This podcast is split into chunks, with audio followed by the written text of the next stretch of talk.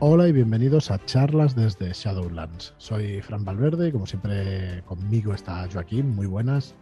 Hola, muy buenas. ¿Qué tal? ¿Cómo estáis? Y hoy... Y contra ti está... El Tito Marlon, perdón. Tito Marlon. Marlon, muy buenas. ¿Qué tal? ¿Qué tal? ¿Cómo estamos? Muy bien, muy bien. Siempre ¿Qué es eso que Marlon está contigo, hombre? Sí, sí, eso... Está contra mí siempre. Claro. Bueno, pues nada, hoy tenemos un, programa eh, de Kingsmouth, sobre Kingsmouth, una ambientación escrita por Ángel González Olmedo para la quinta edición del juego más jugado del mundo.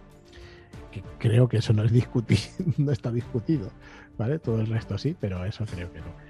Nada, Dungeons and Dragons, la verdad es que eh, utilizar la SRD, las reglas de Dungeons and Dragons, la OGL, la Open Game License, la licencia abierta, de las reglas de Dungeons y bueno, en base a esas reglas pues ha montado Ángel González Monmedo un escenario de campaña que la verdad es que está construido de inicio, de cero y, tiene una pinta espectacular y que vamos repasando todas estas semanas.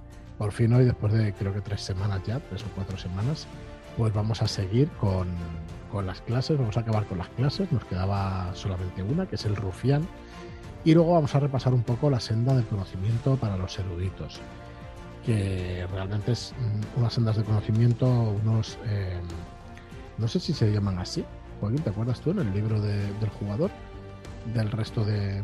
Sí, ¿no? Sendas de conocimiento. ¿Cómo se se llama, no. A partir del tercer nivel van cogiendo esas habilidades especiales y todo eso. Sí, sí, sí. algunos, es que algunos se llaman sendas y otros tienen otro, otro nombre. Pues repasaremos la de los eruditos, que son los, los magos en esta ambientación, ¿no? Por llamarlos de, de alguna manera. Y nada, antes vamos a empezar pues, con lo de las clases del rufián, pero antes, perdón, antes de, empezar con estas clases, recordaros que siguen en preventa Raven hasta el día 1 de abril en un pack a 69,95 también lo podéis comprar por separado, pero en este pack tenéis el libro básico, el diario de la voz tenebrosa, los dados, unos tarjetones de ayuda y, bueno, la verdad es que un pack con, un montón de cosas para que disfrutéis de Raven. El viernes eh, tenemos el jueves una entrevista con, con Andrés, a ver si la podemos grabar durante la semana y el viernes vais a tener programa también de Raven para ir desgranando. En este caso nos vamos a meter ya con la ambientación, nos vamos a meter con, distintas instituciones, con la orden y con, una serie de cosas que, vienen en, el libro básico. Estaba buscándolo, Omar, a ver si la senda del conocimiento se llamaba así. Sí, pero no, lo he buscado por encima y no, lo localizo. Es al final lo, que van ganando los personajes cuando ya llegan a nivel 3, que hay que elegir una senda u otra. Senda es seguro, pero no recuerdo si es de conocimiento o de otra cosa.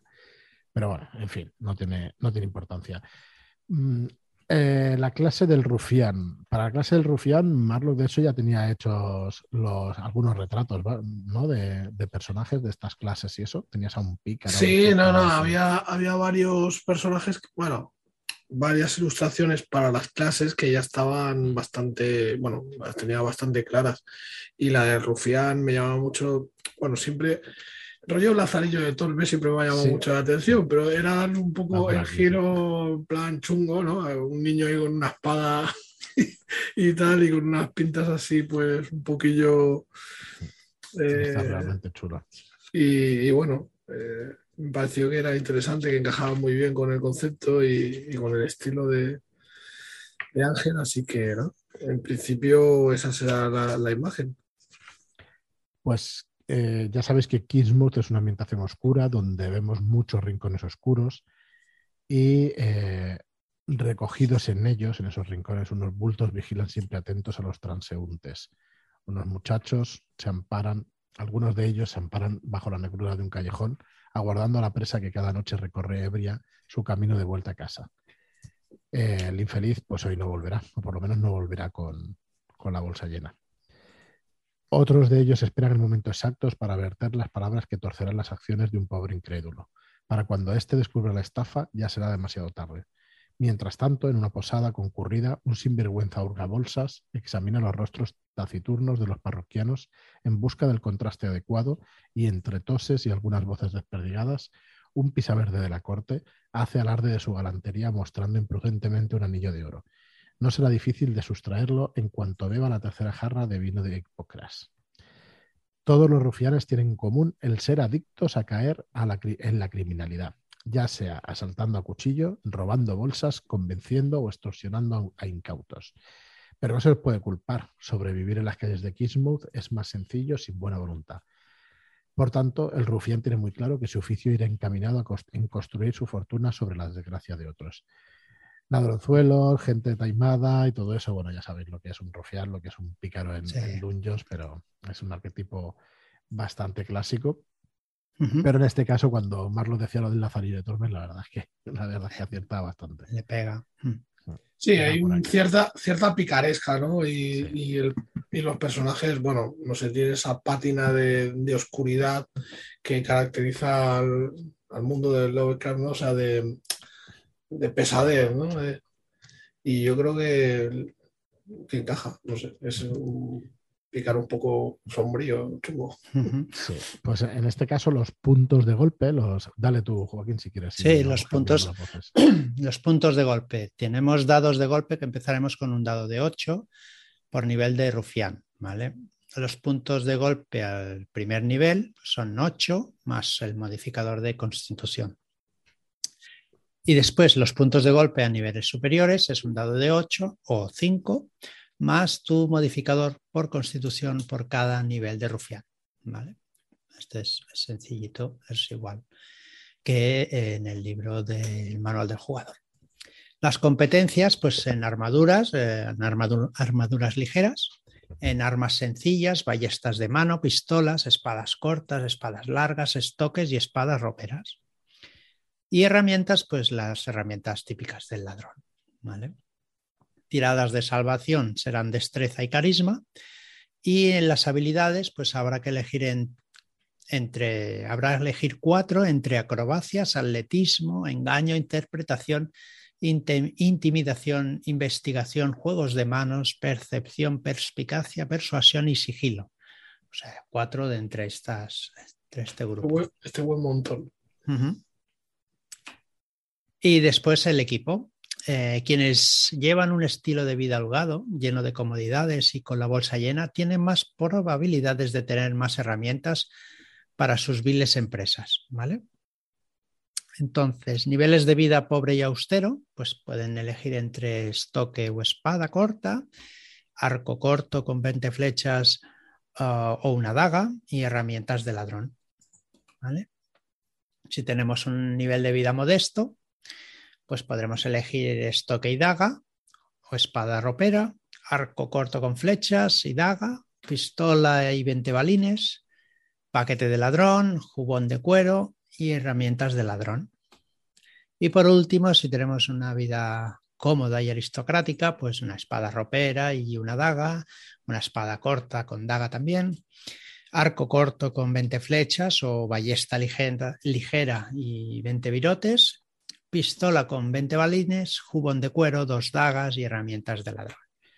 Se nota pues los niveles de, comodidad, ¿no? Eso es, y, luego los rasgos, ¿no? Por último. Y por último, los rasgos, desde el primer nivel tendremos el ataque furtivo de todo ladronzuelo, ¿no? La pericia y la germanía, pues que lo que indican quiénes son y su manera de hablar. La germanía es el lenguaje que utilizaban los rufianes en el siglo XVI.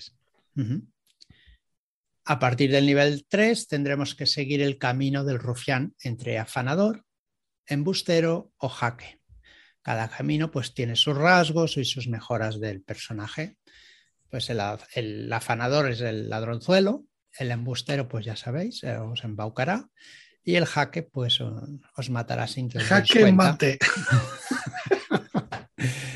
Lo que hablábamos antes eran era los círculos druídicos, por ejemplo, en, el, manual del jugador, ah. serían las, sendas, el arquetipo o el dominio o la escuela de los magos. Pues en este caso, sí, en este caso lo que queríamos es eh, explicaros un poco por dónde van las sendas del conocimiento de los eruditos, que vienen a ser pues eso, los magos. Yo creo que la clase ya la explicamos, la de los eruditos. Sí, sí, sí. Explicamos que, bueno, que son bachilleres, son gentes de letras que han compartido pues, asiento en, las- en la biblioteca de, en la gran biblioteca de Kismuth, en el barrio de los devotos. Y bueno, como, como tales han estudiado en el, en el Quadrivium, en la gran biblioteca, son conocedores de la, de la historia, de la ciencia y de la naturaleza. Y bueno, el Quadrivium son las cuatro reglas naturales, la aritmética, la astronomía, la geometría y la música. Entonces, a partir del nivel 3 es cuando van a elegir, cuando se terminan, digamos, los estudios en la gran biblioteca de Kismuth y deben elegir, digamos, una especialización en su carrera, un rumbo. Entonces, bueno, eh, tenemos tres tipos de, de especialización en estas sendas de conocimiento. Perdón. La investidura arcana, la orden religiosa y el nombramiento académico. Así que la investidura arcana pues va a ser la senda de los magos, lo que pueden, lo que pueden elegir estos magos. Y esto es cuando un estudiante elige hacer un uso de la magia marchita, ya sabéis que en esta ambientación la magia es bastante oscura, se habrá puesto el punto de mira de muchos eclesiásticos que vigilarán sus pasos. En ese mismo momento en el que decide pertenecer a la universidad, sus, sus conocimientos adquirirán un cariz místico, apegado por el ocultismo y lo sobrenatural. Y vivirá además vigilado y restringido por la moral de los clérigos, que son los que controlan la magia. Bueno, con- controlan quiénes hacen magia y por qué la hacen.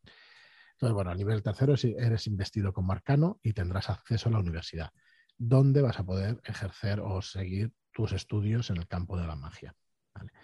Eh, es una ceremonia, ¿vale? Hay cuatro o cinco admitidos más que, con los cuales seréis conducidos hasta una de las salas de la universidad. Y bueno, concretamente es una zona restringida solo a maestros.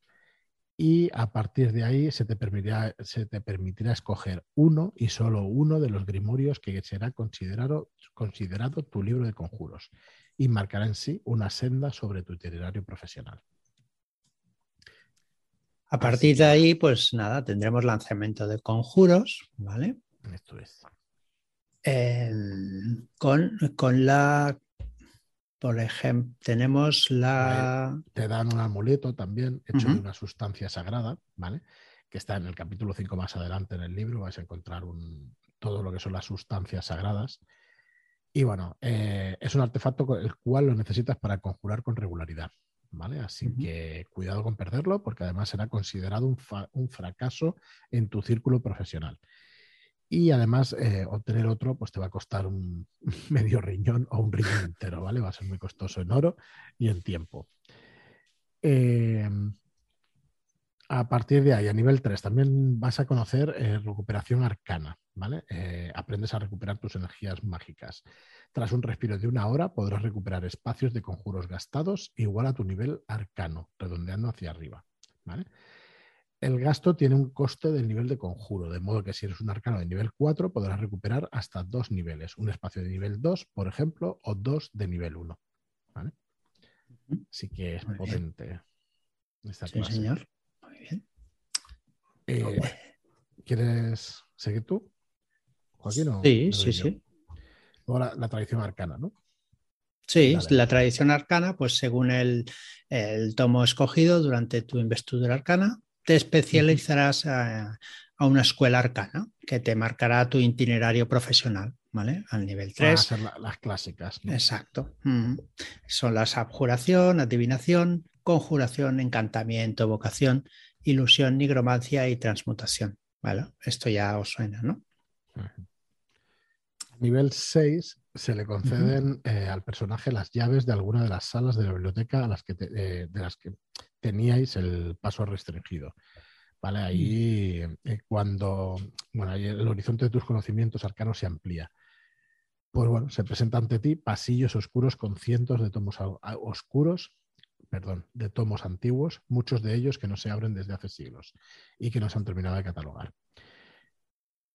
Eh, sí, aquí ya da medito decir. Aquí ya no da- es tan fácil entrar, ¿eh?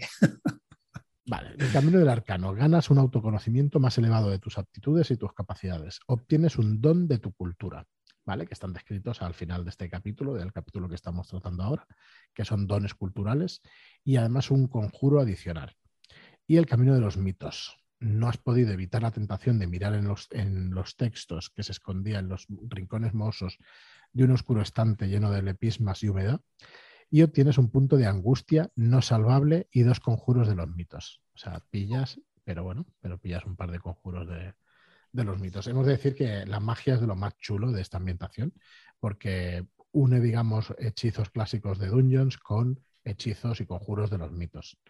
Y están espectacular, la verdad.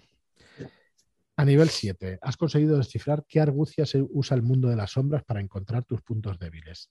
Una vez por descanso largo, o sea, siete días, podrás ignorar los efectos adversos del mundo de las sombras cuando uses un conjuro.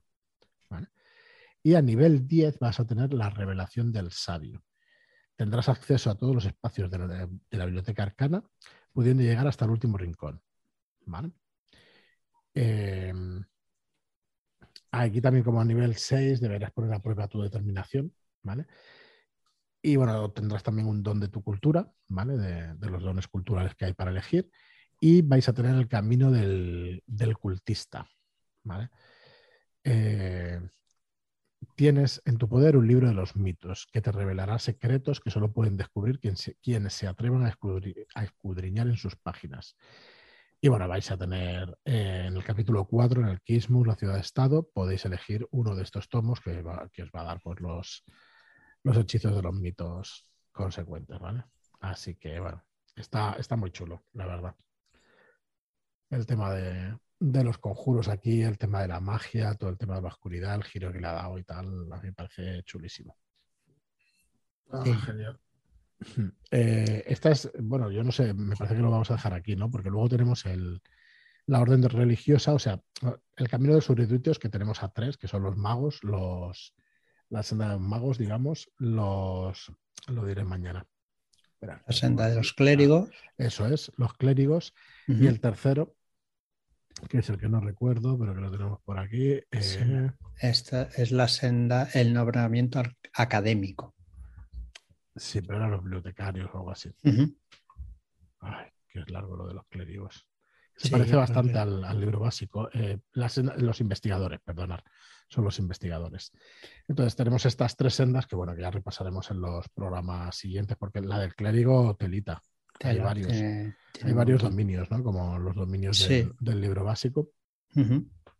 La verdad es que Ángel con un trabajo espectacular. A ver si lo podemos traer también al programa la semana que viene la otra para, para que nos acompañe. Y yo me gustaría hacerle unas cuantas preguntas de, de cómo he ido creyendo todo esto, porque la verdad es que está chulísimo.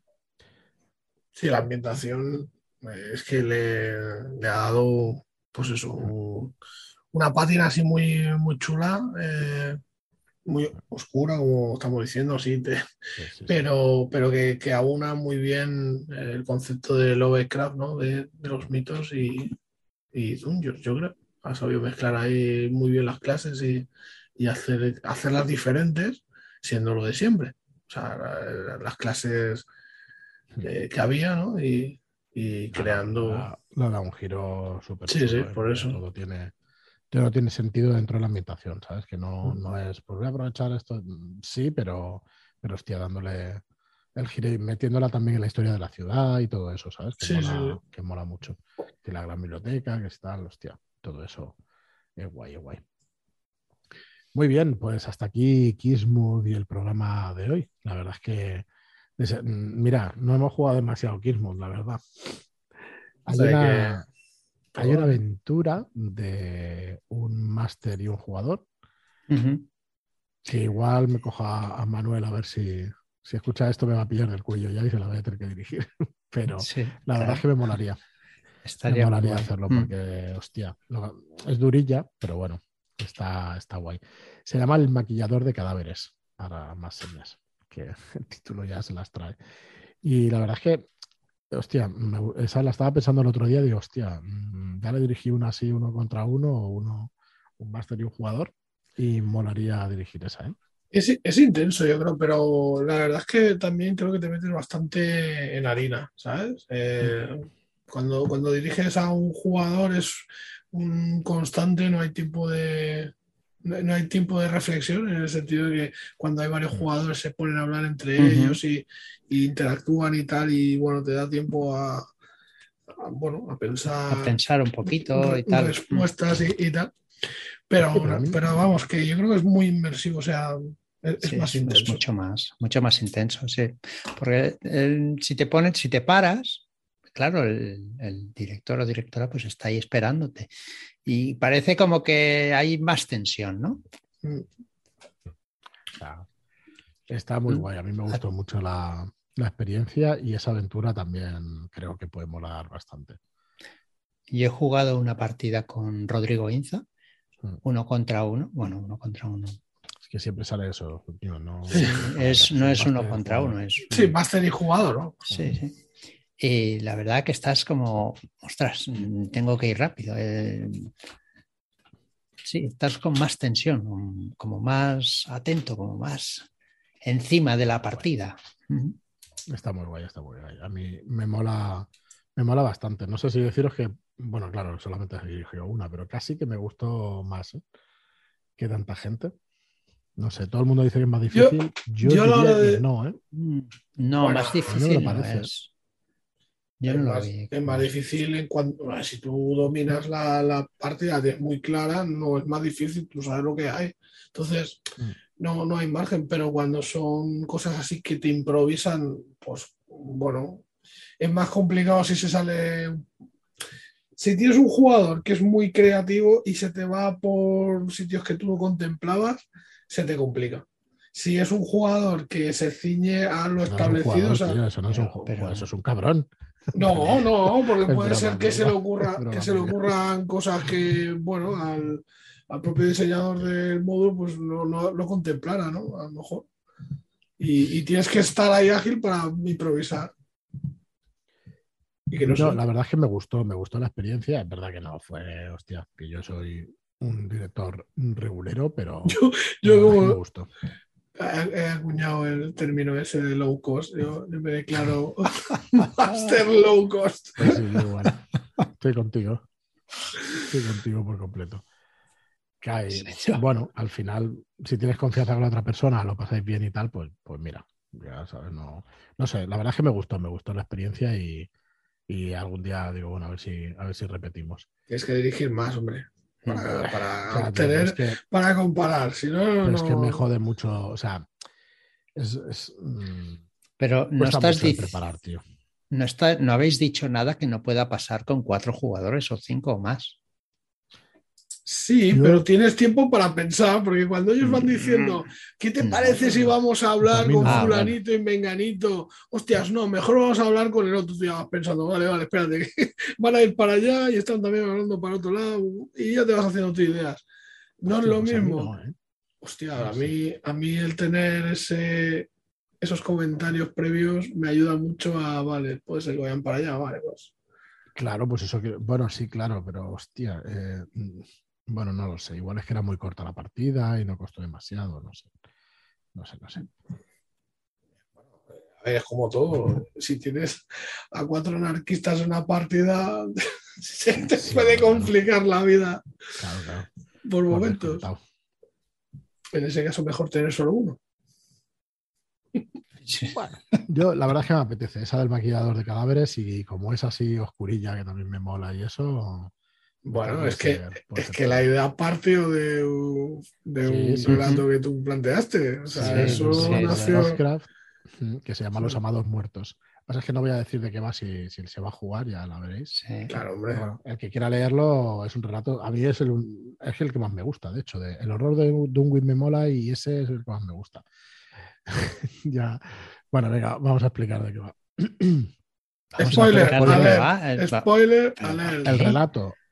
Ah, Bueno, relato. es un tío no, que- no, hombre, no, que no hace falta. necrofilia directamente. Sí, pero eso se puede decir, no es Ah, un spoiler. vale, vale. O sea que negro no es negrísimo, es chunguísimo el relato, porque el, el tío, pues eso, padece de necrofilia o como se diga el término, así que es oscuro, no lo siguiente. Bueno, como tiene la el habilidad. término, habría que especificar qué es lo que hace para que No quiero decir si padece o no, supongo que es una enfermedad, ¿no? que no será muy normal, digo yo. No se supone, no sé. No tengo ni idea, pero bueno. Ya me entendéis que. Y el tío, pues tiene eso, y, y bueno, claro, pues va, va por ahí queriéndose, queriendo tener por compañeros a pues muertos y tal. Entonces, lo más curioso del relato es cómo consigue eh, crear empatía con ese tío que está absolutamente enajenado, ido y tal, y a mí me, me, parece que consigue bastante bien eso. Si lo habéis leído y no lo consigue, no me juzguéis demasiado. mí, la verdad es que me gustó mucho. Y cuando se lo propuse a Ángel, enseguida aceptó y bueno, ha hecho una aventura súper chula. De, de, bueno, del maquillador de cadáveres, que la verdad es que está basada, no es exacto el relato ni mucho menos, y, y bueno, a ver si, ya, bueno, igual ahora si Manuel nos escucha, dice, ahora la vas a jugar tú, esa aventura. Pero bueno, me parece muy sugerente, la verdad. Para una partida de rol, que es meterte y es ficción y eso, me parece súper, súper chulo, súper sugerente. Y bueno, y el, el, mundillo de Kingsmouth en ese, en ese aspecto, vamos, le va al pelo. Así que bueno. Es que si... Kingsmouth es que está muy chula, tío, la ambientación. Yo la verdad es que. Sí, la verdad es que sí las cosas que estamos trayendo, tío, lo de, lo Raven me parece que también tiene una ambientación súper potente. Kismud está también ahí. O sea, son dos ambientaciones súper súper fuertes.